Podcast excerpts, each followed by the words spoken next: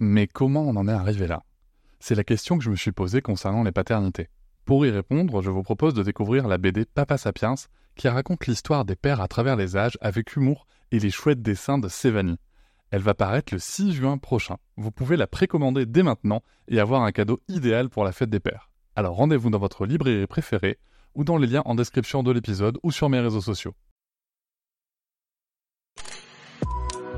Quelqu'un qui a dit que je peux pas jouer aux poupées et après j'ai pleuré. Bienvenue sur Papatriarcat, le podcast qui réfléchit à la parentalité au XXIe siècle pour l'affranchir du modèle patriarcal.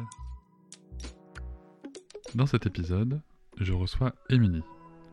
Elle est notamment monitrice de portage. Vous pouvez la retrouver sur internet et sur les réseaux en cherchant dans ma poche à kangourou. L'être humain, comme d'autres espèces, est une espèce portée. C'est une pratique qui a assuré la survie de l'espèce pendant des centaines de milliers d'années. Pourtant, elle avait presque disparu de notre culture occidentale. Il faut donc réapprendre ces gestes qui faisaient partie du quotidien de notre espèce il y a fort longtemps. Pour cela, nous pouvons faire appel à des monitrices de portage. C'est le cas d'Emilie notamment. Il y en a d'autres, je vous invite à vous renseigner, nous donnerons quelques pistes dans l'épisode. Et la première question que je voulais poser à Émilie, c'est justement quelle histoire l'a amenée à être monitrice de portage? Je vous souhaite une très bonne écoute. C'est l'histoire de ma maternité clairement. Quand, euh, quand j'ai eu mon premier enfant, ça a été, heu, pas une évidence pour moi de commencer à le porter, mais ça a été, heu, une bonne solution sur le côté pratique, on va dire, pour pouvoir, pour pouvoir faire des balades et puis, le le porter, un petit peu à la maison. Et ça a été, vraiment une révélation pour moi quand j'ai eu mon deuxième enfant qui n'était pas posable et en fait, heu, à partir de ce moment-là, j'ai eu cette révélation de me dire, heu: «Purée, mais les gens qui n'ont pas cette, heu, solution de portage avec, avec eux et qui ont des enfants comme le mien, hein, qui passent 8 heures par jour dans les bras, qu'est-ce qu'ils font? À part rester 8 heures dans le canapé, c'est pas possible». Donc du coup, moi, ça a été vraiment ma bouée de sauvetage et à partir de ce moment-là, j'ai décidé vraiment de tout plaquer, de me reconvertir et de de pouvoir accompagner, les parents dans cette aventure. D'accord. Donc pour le coup, si je comprends bien, toi, tu as vraiment eu sur ton deuxième enfant, tu avais déjà fait un peu de portage sur ton premier. C'est ça. Et sur ton deuxième enfant, en fait, c'était vraiment tout le temps, tout le temps, quoi. Ouais, c'est ça. Et donc tu faisais tout à la maison, euh, enfin avec euh, avec des tâches partagées, je l'espère, mais tu, faisais tout ton temps à la maison et à l'extérieur avec euh, bébé sur, sur, collé à toi, quoi. Ouais, c'est exactement ça. C'est que le premier, je l'ai beaucoup porté, mais ça restait encore, on va dire, soft. Et le deuxième, ouais, les premiers mois, c'était que je, je, ne pouvais pas le poser. Quoi. Prendre une douche, c'était euh, un calvaire. Donc, euh, c'était très compliqué. Et, et, du coup, voilà, ça s'est apparu derrière euh, comme une évidence pour moi de, de le porter, de... parce que c'était un besoin vraiment euh, vital pour lui. Quoi. Il se mettait dans des, des états pas possibles quand il n'était pas porté. Et du coup, c'était tellement facile, en fait, finalement, de l'apaiser une fois que je le mettais euh, dans l'écharpe, c'était en 10 secondes, c'était fini. Il était serein, il était calme. Euh, moi, indirectement, ça me faisait du bien aussi de l'avoir encore un petit peu contre moi. Et indirectement aussi, la fratrie en a profité parce que du coup, il y avait, euh, un grand frère qui était là, qui avait des besoins aussi en même temps, hein, sinon ça serait pas drôle. Et du coup, ça m'a permis de répondre aux besoins de tout le monde en même temps. Ah, c'est chouette. Là, on se parle de portage, mais finalement, le portage, c'est quoi le portage? Ah, C'est euh, vaste. Le portage, c'est vraiment le, le, fait déjà de porter son bébé, que ça soit à bras ou dans un moyen de portage, parce que c'est vrai que souvent on dit non, moi je ne vais pas porter mon bébé, mais finalement les personnes vont quand même porter leurs enfants avec le premier moyen de portage dont la nature les a dotés, avec leurs bras. Et, euh, en portage à bras, on a les mêmes bienfaits qu'avec un, moyen de portage. Donc euh, la continuité, euh, la suite logique de la grossesse, le bienfait pour le bébé, la diminution des pleurs, la diminution du risque de postpartum pardon, pour la maman et, aussi des, facilités après pour l'allaitement. Ah donc on peut allaiter en portant alors? Oui exactement. Ah bah ça m'a ça m'a sauvé ça. Heureusement qu'on peut. Ah d'accord, mais non mais c'est intéressant de le savoir. Oui, c'est intéressant ouais, ouais. de savoir. Ouais, donc je suppose que toutes les interactions euh, physiologiques euh, du maternage proximal, comme on dit, euh, se, se, déclenche aussi avec le portage, en fait, en permanence. Exactement, ouais, c'est exactement ça. Par rapport au fait de devenir monitrice de portage, c'est quoi le parcours? Devenir monitrice de portage, en soi, c'est facile, il suffit de faire une formation. Euh, il y a plusieurs organismes qui existent en France, il y en a un petit peu partout en plus. C'est une formation plus ou moins longue, avec différents, différentes expériences. On essaye tous les moyens de portage, on s'entraîne, en échange entre monitrices. On fait aussi des journées de, de formation continue où on se retrouve tous les ans entre monitrices sur une thématique donnée, les portes-bébés, le passage au dos, différentes choses comme ça sur lesquelles on peut s'entraider, se donner nos petits trucs et astuces chacune les unes les autres. Après, il y a aussi tout le parcours, je pense, personnel, soit par notre expérience personnelle, parce que à force de pratiquer, on acquiert des petits trucs et astuces en plus, mais aussi c'est aussi un travail énorme de de recherche parce que, euh, parce que dans la parentalité, même en général, euh, il y a toujours des choses à découvrir, à creuser. Et dans le portage, en fait, c'est un petit peu la même chose. Il y a tout le temps des nouvelles, euh, des nouvelles marques, des nouveaux produits qui arrivent. Et, et c'est important de, d'essayer différentes choses, de s'entraîner et, et d'être le plus objectif possible après quand on, quand on vient accompagner les parents. Donc ça, ça permet aussi d'avoir une belle connaissance de tout ce qui existe, quoi, c'est ça? Ouais, c'est ça. Et bien justement, qu'est-ce qui existe? Ah là là, il existe tellement de choses. Déjà, rien que moi, j'ai un matériel pas possible.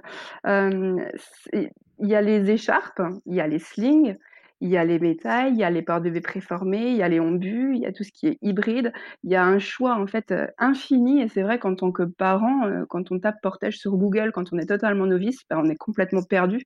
Et, euh, chaque marque ayant une très bonne, un, très bon service marketing, ils vont tous vous vendre leurs produits comme étant le meilleur forcément.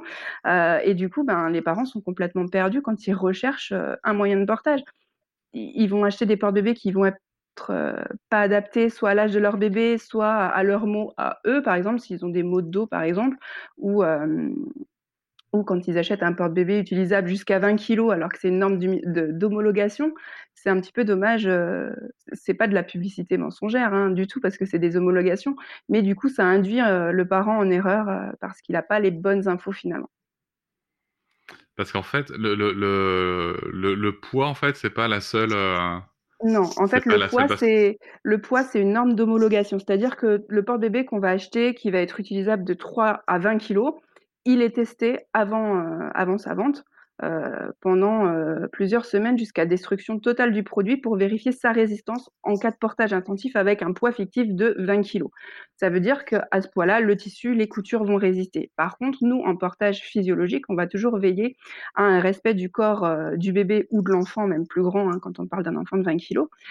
mais il faut garder aussi en tête que pour un confort optimal, il faut avoir aussi une assise qui va couvrir toute la base, donc bien les cuisses jusqu'au creux des genoux. Et ce n'est pas le cas avec des porte-bébés qui sont dits taille standard, qui vont aller jusqu'à 20 kg. Si on met un enfant de 20 kg, donc de 4-5 ans dedans, il va être juste suspendu sur le bord des fesses et il ne sera pas forcément confortable. D'accord. Et ça a des impacts, ça, au niveau de l'enfant, au niveau du, au niveau du porté et du porteur? Bah, C'est surtout un gros manque de confort, principalement. Parce qu'à cet âge-là, ils ont, voilà, il n'y a plus trop de soucis au niveau du développement. Après, un portage très intensif avec des jambes qui vont euh, plus descendre vers le bas plutôt que remonter comme un portage physiologique, c'est peut-être pas idéal non plus, effectivement, euh, pour les articulations des hanches euh, ou pour les veines non plus des jambes. Ok, ok. Donc en fait, on a une multitude de, de supports, si je comprends bien une multitude de façons de porter. C'est ça. Et alors, comment on fait euh, pour choisir? Tu vas me répondre, on appelle une monitrice. bah oui. on fait un atelier. Alors justement, comment ça se passe un atelier? Alors, en atelier, moi personnellement, surtout quand j'ai des nouveau-nés, je commence toujours par tout ce qui est la théorie du portage. Pourquoi c'est important de porter son bébé? Quels sont les bienfaits? Quelles sont les règles de sécurité? Parce que c'est comme tout, hein, porter c'est bien, porter de manière sécurisée c'est mieux. Et, après, on voit tout ce qui existe sur les nouveau-nés. Donc, on voit les écharpes tissées, les écharpes tricotées, les slings. Et si vraiment euh, les parents soit ne veulent pas du tout manipuler, ou soit ils n'ont pas la maniabilité et l'assurance nécessaire pour être à l'aise avec une écharpe, on va se diriger vers d'autres moyens de portage, les porte-bébés par exemple préformés à clips, réellement utilisables dès la naissance. Et puis avec les plus grands enfants, après, ben voilà, on a un petit peu plus de choix. Donc en général, ça se termine en essayage à la Pretty Woman. On essaye ça, on essaye ça, on essaye ça. Et, euh, et après, moi, le but de chaque atelier, c'est vraiment que les parents trouvent le porte-bébé adapté à leur couple porteur-porté. C'est chouette, donc c'est vraiment très très personnalisé, quoi. Exactement, c'est trop personnalisable, c'est vraiment un métier d'adaptation, en fait. Donc pour le coup, parce qu'en fait, moi je pense vraiment à, à ces, ces, premiers moments où j'étais... Je citerai pas le nom, mais dans une grande enseigne de trucs pour enfants euh, qui ressemble à quelque chose qui fait de la musique. Euh, je, je, me rappelle très bien que vraiment, c'était, on me disait non, non, mais vous prenez ça, Ah ouais. Heu, ça va jusqu'à tel poids et c'est nickel et c'est parfait et ça marche pour tout le monde. Bah, ça serait trop facile, sinon il y aurait qu'une seule marque et puis on porterait tous avec le même truc. Donc heu, c'est ce que je dis à chaque fois en atelier. Moi, je peux pas arriver et vous dire: «Ben non, il vous faut ça, heu, hop, vous achetez ça, c'est très bien». Ben, ça serait ça serait trop bien, hein. Je per enfin, je perdrais moins de temps, mais les ateliers, ils dureraient 10 minutes, ils dureraient pas 2 heures. Non, le but, c'est vraiment d'essayer et de trouver, on a chacun notre propre confort, on a chacun notre propre maniabilité. Il y a des parents, je suis désolée de le dire, ils ont 2 mains gauches à la place des mains, c'est compliqué, quoi. Donc heu, donc on peut pas leur dire, «Bah non, il faut tu t'en tu te tu te débrouilles, tu t'entraînes, tu vas y arriver et tu portes avec ça». Ben non, on peut pas. Non, il y a d'autres moyens qui existent, qui sont plus accessibles C'est à exactement ça. la motricité de chacun et de chacune. Mmh. Et alors une question me taraude, c'est qu'on parle de monitrice de portage, on parle de maternage. Alors pour le coup, j'en ai 2. Déjà 1, question con, mais est-ce que, à ta connaissance, il existe des moniteurs de portage? Oui, il y en a, oui, oui. Il y en a pas beaucoup, mais il y en a. D'accord. Non, mais simple, heu, Ouais, simple ouais. question qui m'est venue là en discutant, je me suis dit: «Tiens». Oui, c'est vrai que par défaut, on assimile, heu, au corps féminin, mais non, il y en a aussi des moniteurs et heu et moi, ma formation, c'est un formateur, justement. D'accord, OK. C'est chouette. C'est bien. C'est bien de savoir qu'il y a aussi des des des des des des hommes qui qui se sont rendus compte qu'il y avait quelque chose à faire avec le portage. Et justement, ma question, c'est est-ce qu'il y a une différence dans le portage entre, heu, un homme et une femme? Alors sur le portage en soi, non. Après, heu, ça dépend dans le sens où alors des fois en atelier, j'ai des papas, je vois en arrivant, ils tirent un peu la tronche et je me dis: «Ouh là, à mon avis, c'est la maman qui lui a dit: "Tu viens, tu t'assois, tu écoutes ce qu'elle dit"» et là je me dis: «Bon, il va falloir le convaincre quoi». C'est déjà mal barré. Hem et finalement à force, heu, de m'écouter, d'essayer des choses, souvent les papas qui étaient un petit peu réfractaires au début, ben, ils se prennent vraiment au jeu et et ils me disent: «Bah, c'est pas si difficile que ça en fait». Heu et du coup, c'est presque eux qui sont, le plus, motivés après. Après en termes de matériel, ça dépend aussi des gabarits. Heu, quand j'ai des papas qui sont, heu, grands, qui font 1 m 90, heu, 90 kilogrammes, effectivement, je vais pas leur dire, heu: «Faut prendre, une écharpe taille 4 ou quoi, ça va être compliqué pour serrer, hein». Mais non, après on adapte le moyen de portage aussi à leur gabarit et puis encore une fois à leur maniabilité aussi. Ils sont pas tous très, très souples pour aller chercher les pans dans le dos les papas. Bon.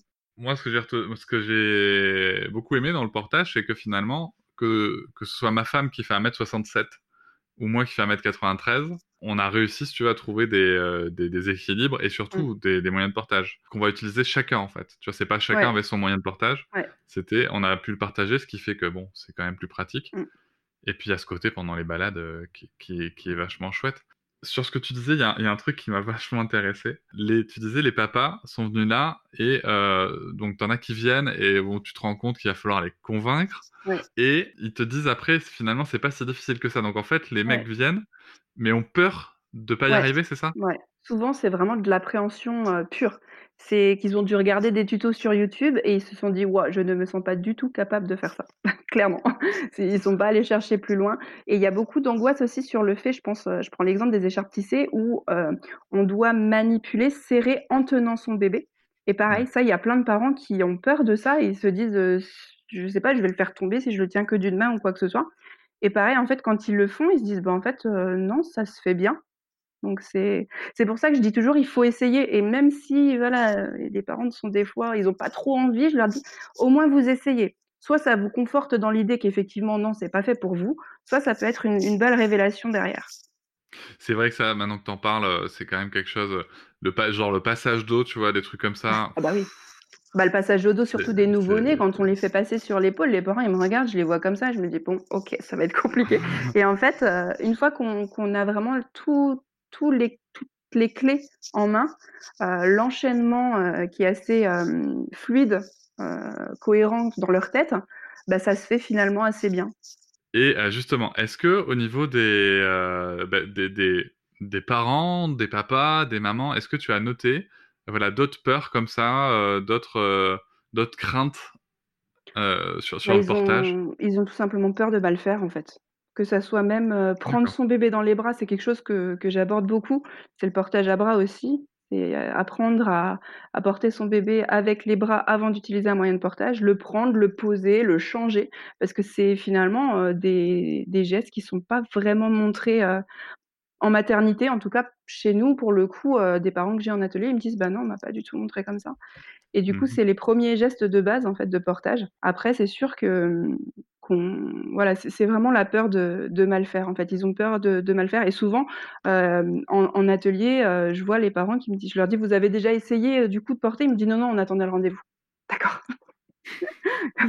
Ils ont trop peur. Ils disent: «Non, non, j'achète l'écharpe, mais j'attends qu'on vienne me montrer vraiment» et du coup, c'est vrai que, voilà, une fois qu'on a toutes les petites clés en main, toutes les petites trucs et astuces qu'on trouve pas forcément sur les tutos ou sur les notices, plus aussi la confiance d'avoir quelqu'un, heu, de formé qui peut sécuriser, ça les met tout de suite beaucoup plus à l'aise.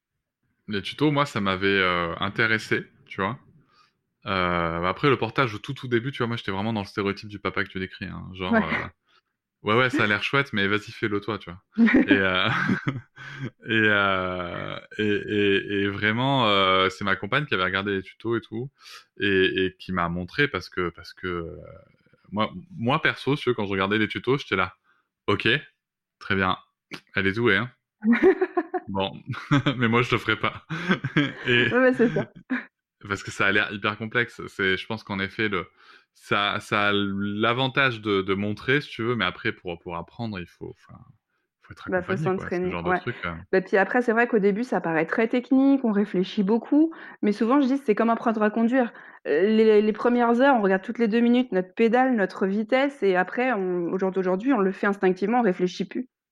En portage, c'est pareil, surtout si on commence avec un tout petit, plus on va les porter quoi, heu, 5-6 fois par jour, on va manipuler quoi. En 3 jours, vous êtes rodés en fait, hein. Et alors, quand même, il y a une question qu'on a le droit de se poser, c'est à force de les porter comme ça là Est-ce vont vas pas être en faire des êtres, heu c'est ça, tu vas pas en faire des êtres dépendants? Non, après vraiment, enfin, ça fait partie aussi du du maternage proximal et des choses qu'on aborde, c'est que ces ces idées reçues-là sont fausses et maintenant il y a quand même pas mal d'études qui le prouvent. Que le contact en peau à peau, heu, ça c'est vraiment la base de de tout, de l'allaitement, du lien d'attachement, heu, ça apaise aussi le bébé. C'est pas pour parce qu'on porte beaucoup notre bébé qu'on va en faire un enfant pourri gâté, c'est pas parce qu'on porte beaucoup notre bébé qu'il marchera jamais. Au contraire, un bébé qui est beaucoup porté, son système vestibulaire est beaucoup plus sollicité, il va acquérir le sens de l'équilibre beaucoup plus vite. Heu, un bébé, hem, qu'on va mettre à distance parce qu'on a peur de le gâter, finalement, il va encore plus rechercher la proximité avec nous. Ça reste si facile finalement de répondre à son besoin, de rester à son écoute et de l'accompagner. Voilà, on fait pas des enfants par pur égoïsme, pour pouvoir avoir un mini soi avec qui s'amuser.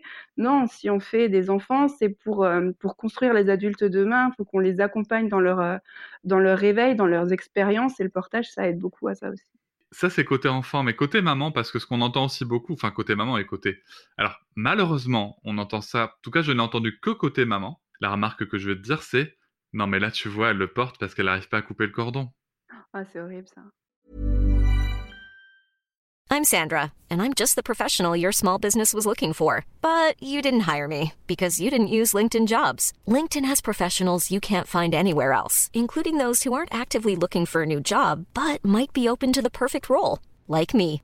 In a given month, over 70% of LinkedIn users don't visit other leading job sites. So if you're not looking on LinkedIn, you'll miss out on great candidates like Sandra. Start hiring professionals like a professional. Post your free job on linkedin.com/people today. Je je sais pas trop quoi répondre à ça. C'est vrai qu'à chaque fois, je me sens un peu, heu, un peu con, je me sens un peu démunie, je sais pas quoi répondre. Je pense que le il a pas de cordon à couper, même si, heu, physiquement, il a été coupé à la naissance. Je pense qu'effectivement, on a un lien, heu, on a porté cet enfant en nous, quoi, c'est c'est pas rien et on a un lien, une fusion avec cet enfant qui fait que, effectivement, c'est peut-être en termes d'attachement, on est peut-être des fois plus attachés, heu, qu'avec, heu, le 2e parent. Après souvent, en plus, ça vient aussi du fait que les mamans, heu, voilà, on reste à la maison, les premiers les 1res semaines à s'occuper principalement, voilà, de nos enfants. Mais mais ouais, je sais pas trop quoi répondre d'autre à ça. Je pense que c'est c'est une réflexion de merde, quoi. Alors, c'est une ré une réflexion de merde. Non, mais très bien, mais Mais t'inquiète pas, je je le mettrai en en paroles explicites. voilà.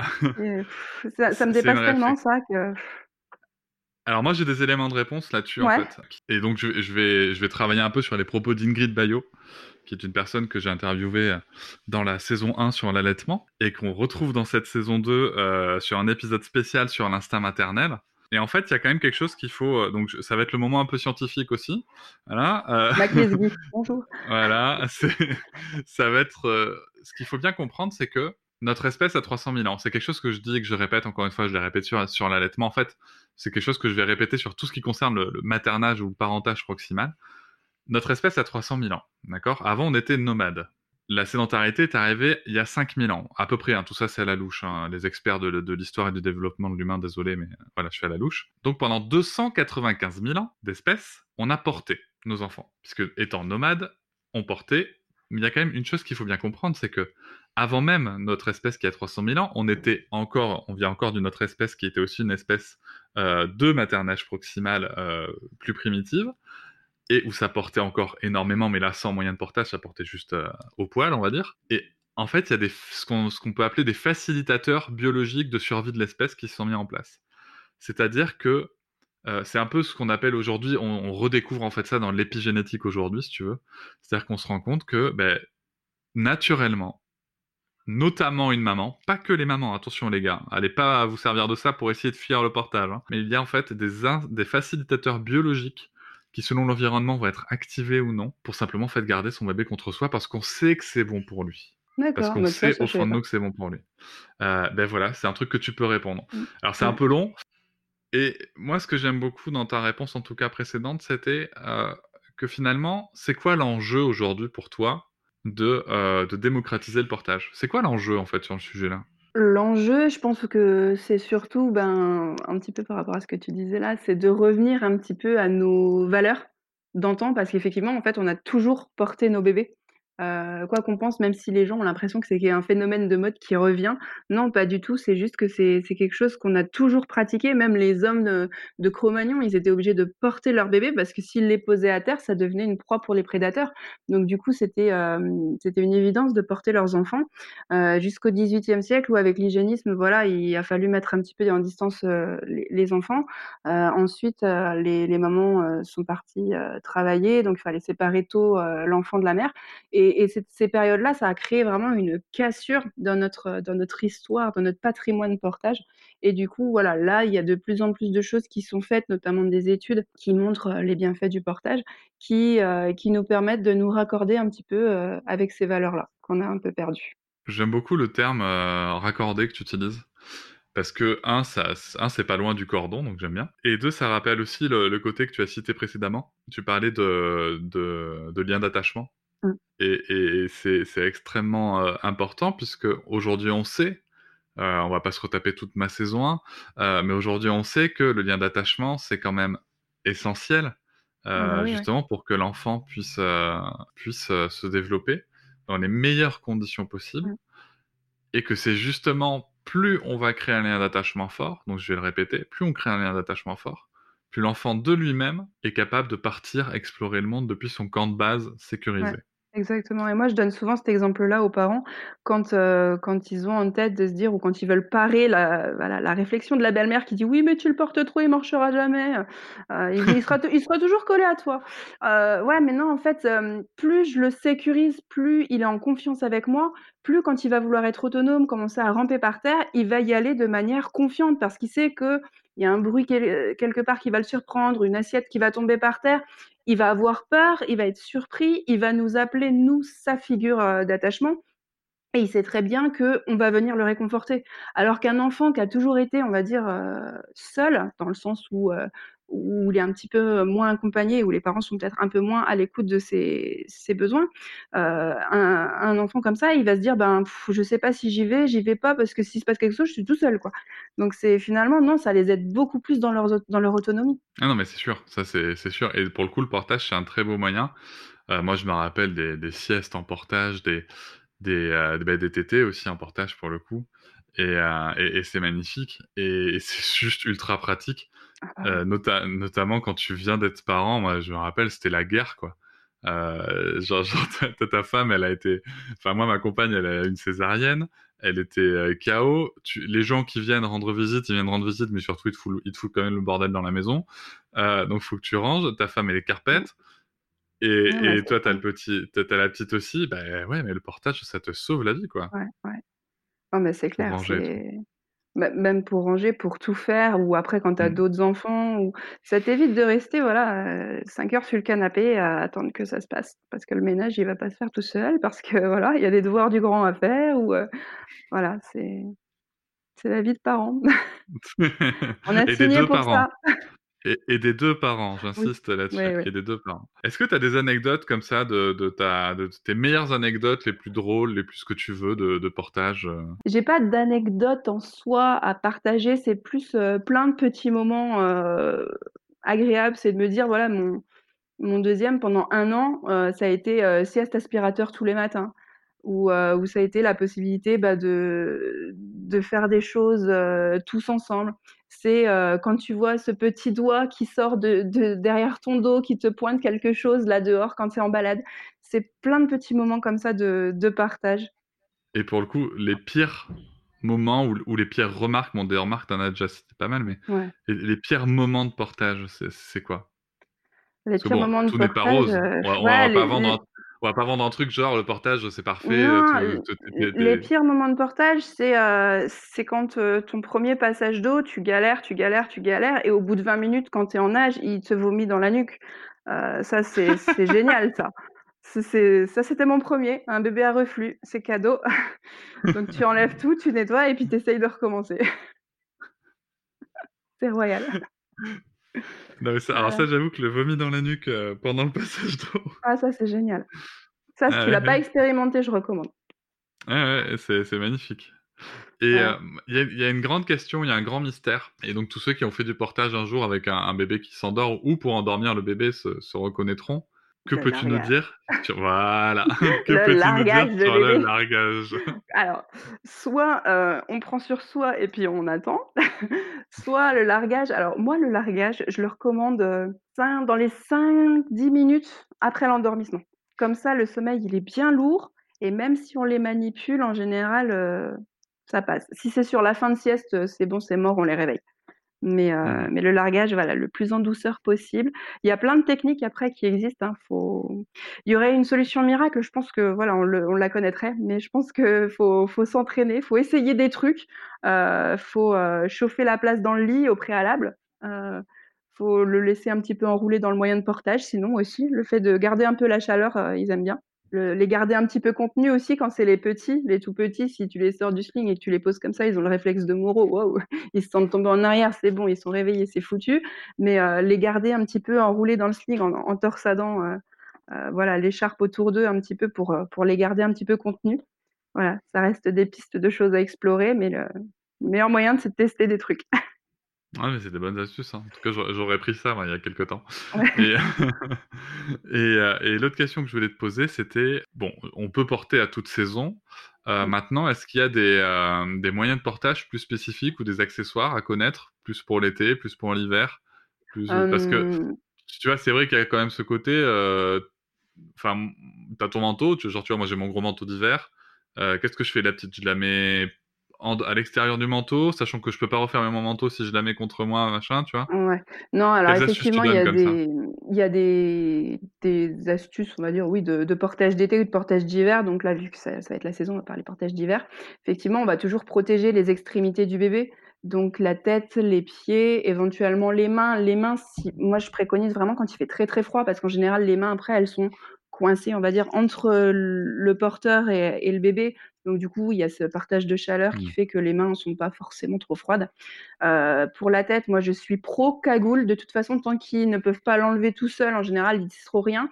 Ça évite les bonnets qui penchent à droite, à gauche ou quand tu tournes la tête, heu, ben voilà, le le bonnet suit pas. Enfin bref, c'est compliqué. Et heu, pour les jambes, des jambières, des petites bottes fourrées montantes. Système D, une paire de chaussettes, à vous, ça marche très bien aussi. Heu, sinon, voilà, après non, effectivement, en portage, on va jamais, heu, mettre de manteau sur le dos du bébé dans le moyen de portage. Au pire, on va lui rajouter une petite couche, un lainage, un gilet, quelque chose comme ça. Mais on va couvrir par-dessus le moyen de portage. Donc il y a plusieurs possibilités. Effectivement, il y a soit, heu, des manteaux de portage avec des inserts directement qui se clipsent sur le manteau, en portage dos ou en portage, heu, ventral. Il y a les inserts de portage qui vont venir se zipper ou se clipser avec des aimants sur le manteau du porteur, votre manteau à vous. Il y a les couvertures de portage qui viennent, eux, heu, s'accrocher au moyen de portage. Euh, et encore une fois, système D, ben, on vient coincer un plaid de part et d'autre euh, du moyen de portage pour couvrir le bébé. Et puis voilà, il y en a pour tous les budgets et pour toutes, toutes les possibilités aussi. Alors qu'est-ce que tu aimerais dire aux parents et aux parents en devenir qui se demandent s'ils vont porter ou non? Je pense que c'est important de se renseigner avant tout. Euh, d'avoir, euh, vraiment quelqu'un d'objectif qui puisse vous répondre et pas de demander des choses aux marques, euh, qui, comme je disais tout à l'heure, va vous vendre son produit comme étant le meilleur, et étant forcément adapté, même si c'est pas forcément le cas. de chercher, voilà, toutes les infos, qui sont bonnes à prendre sur le portage, sur les différents moyens de portage qui existent, et l'idéal, encore une fois, ça reste de faire un atelier, de rencontrer un professionnel qui puisse vous accompagner de manière, personnalisée et vraiment individuelle. Et on les trouve où ces infos? Parce que bon, toi, alors c'est vrai que je l'ai pas dit, mais pour te retrouver, on peut te retrouver sur Instagram notamment avec euh, ton compte dans ma poche kangourou. Euh, bon, il y en a d'autres, hein, des, des, euh, des, des, comptes sur Instagram. Alors, quand tu dis chercher les infos, tu parles d'Instagram, tu parles de. Est-ce qu'il existe des, des, annuaires, des choses pour trouver des monitrices et des moniteurs? il y a soit effectivement des annuaires sur porter, le site Porter son enfant, par exemple. Il y a divers annuaires qui ont été faits sur des marques de portage aussi. Je pense à Tinge Garden, je pense à Boba, qui ont créé mmh des, des, cartes de France et qui ont, voilà, en fonction des localités, poser des points où il y a des monitrices. Après, euh, vous pouvez aussi contacter n'importe quelle monitrice. Moi, c'est quelque chose, euh, une demande à laquelle je réponds très souvent. On me dit, ben tiens, où est-ce que je peux trouver une monitrice à tel endroit ou tel endroit ou dans telle région? Et euh, toutes les monitrices, on est aussi répertoriées sur un groupe Facebook. Et on, se recherche après en fonction des, des, régions et des départements. Comme ça, on peut facilement trouver qui est-ce qu'il y a, on va dire, dans telle région, à tel endroit, pour pouvoir réorienter au mieux. Donc si je comprends bien, le portage, c'est facile de trouver quelqu'un pour nous former. Ouais, normalement oui. c'est facile à faire. Oui. Du moment qu'on a les bonnes ah. infos. du moment qu'on a les bonnes infos et le bon moyen de portage. Ouais. Qui nous correspond. C'est bon pour l'enfant. Ouais. C'est bon pour les bon parents. pour les parents. Oui. Bon, ben, il n'y a plus qu'à alors. C'est ça. La seule limite, souvent, comme je dis, c'est l'appréhension. Et la peur de mal faire et, et le côté aussi, euh, les gens pensent que c'est un petit côté bobo en disant oh, c'est bizarre ton truc. Moi, je vais prendre ma poussette. Mais à la poussette, euh, va à la plage avec ta poussette, tu vas voir, mon gars. Mais c'est intéressant, ça, le côté bobo, parce que euh, c'est intéressant que tu en parles, parce que c'est vrai qu'il y a un petit côté. on entend dire les gens mmh, dire qu'il y a un petit côté bobo. Mais d'un autre côté, j'ai envie de te dire, bon, on va pas rentrer dans des débats de classe, mais j'ai envie de te dire, quand tu vois le prix d'une poussette, mmh. tu vois, justement pour aller à la plage, une poussette tout-terrain euh, qui peut aller à la plage, hein, bien équipée, hein, bien sûr, parce que mmh. euh, forcément dans la poussette, il faut, que tu, il faut que tu rajoutes ta petite ombrelle, ton petit machin, ton petit truc. Donc tu en es facilement pour 600 balles, quoi. Mais en moyenne, un moyen de portage, ça coûte combien en moyenne? Je dirais que c'est entre 100 et 200 euros après, enfin, tout confondu, que ce soit écharpe ou mmh porte-bébé préformé. Donc voilà, il y a des, grosses mmh. différences. Après, euh, par exemple, un sling d'occasion, on en trouve à 30-40 euros des très bien, quoi. Donc c'est, mmh. il y en a vraiment pour tous les budgets aussi. Donc, euh, mais c'est vrai qu'effectivement, si on compare à, la poussette, moi, mon premier enfant, c'est le premier truc qu'on a acheté, c'était notre carrosse, notre poussette à 700 euros. Wouh, on était fous, quoi. Et, en fait, euh, elle n'aura pas beaucoup servi, quoi. Ouais, pareil. Pareil, la, poussette, elle a, pas beaucoup servi. Euh, elle, sert, elle a servi éventuellement, je crois, quand, quand les mamies l'ont baladé. Euh, ouais, voilà. Euh, ah ben, trois fois, mais c'est tout. Moi, mon fils, quand il est chez les mamies, c'est son truc, c'est d'aller dans la poussette parce qu'il a tellement jamais connu ça de sa vie. Il a l'impression de faire un tour de manège, quoi. C'est, il aime bien. Donc, pour résumer, on, reprend le résumé. Le portage, c'est bon pour l'enfant, c'est bon pour les parents. C'est facile à mettre en place. C'est potentiellement pas cher, notamment d'occasion. Voilà. Et je te rejoins sur le prix à 30 euros. Notre première écharpe, on l'avait bien payé à 30 euros. Bah ouais. Et, ben c'est chouette. Il n'y a plus qu'à alors. Bah, c'est ça. Il n'y a plus qu'à se lancer. À prendre Aux confiance. parents qui nous écoutent, il n'y a plus qu'à. C'est ça. Merci beaucoup, Émilie. Bah, merci à toi. J'ai passé un très bon moment et j'espère qu'on aura donné vraiment les bonnes infos à tout le monde. je n'en doute pas. En tout cas, c'est moi aussi, j'ai passé un très bon moment et j'espère que ça sera partagé par nos auditeuristes. Au revoir, Émilie. Merci. Bonne journée. Je vous remercie de m'avoir écouté. Je vous invite à vous abonner et nous pouvons aussi nous retrouver sur Facebook, Instagram et sur le blog papatriarca.fr. A bientôt